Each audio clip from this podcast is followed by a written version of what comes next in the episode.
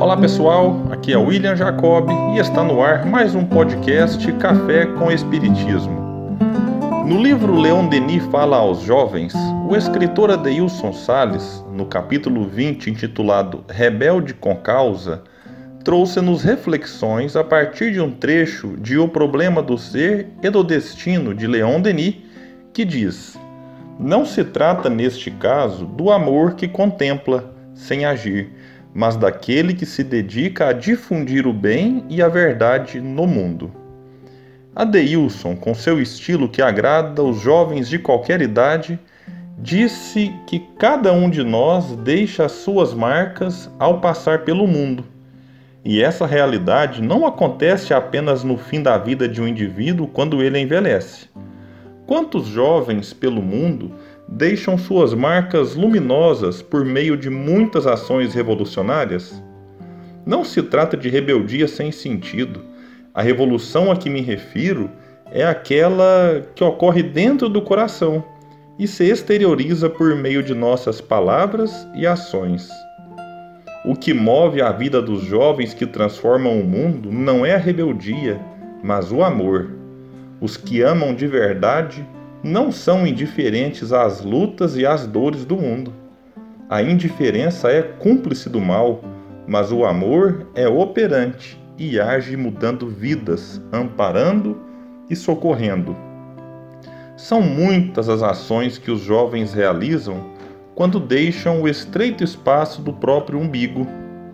Os jovens podem ser braços vibrantes de Deus agindo na terra quando a boca de um jovem se abre para falar de amor, o protagonismo juvenil ganha voz no mundo inteiro. A juventude é como um rio caudaloso de águas agitadas que desconhece a força que tem.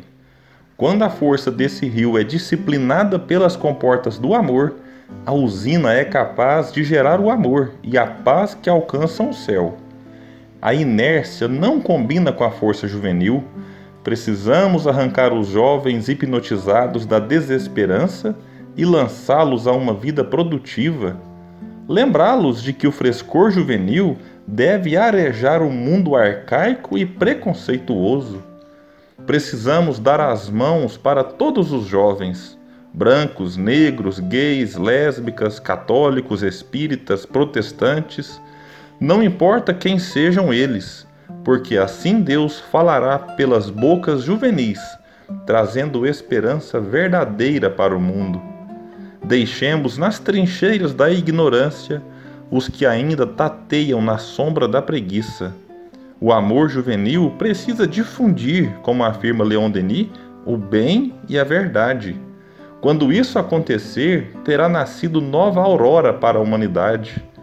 Quando esse dia chegar, teremos compreendido que todos somos filhos de um mesmo Pai, criados sob a mesma ação amorosa. Assim, naturalmente aceitaremos a regência de Jesus, nosso mestre, modelo e guia.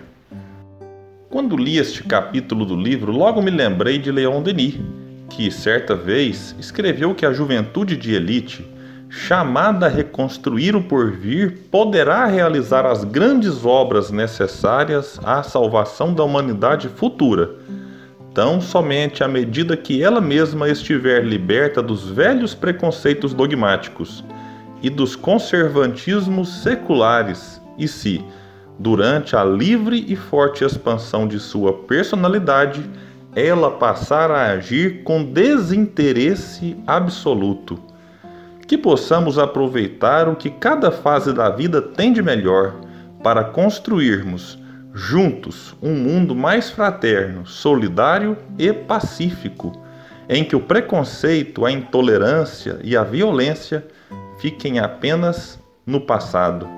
Muita paz e até o próximo podcast Café com Espiritismo.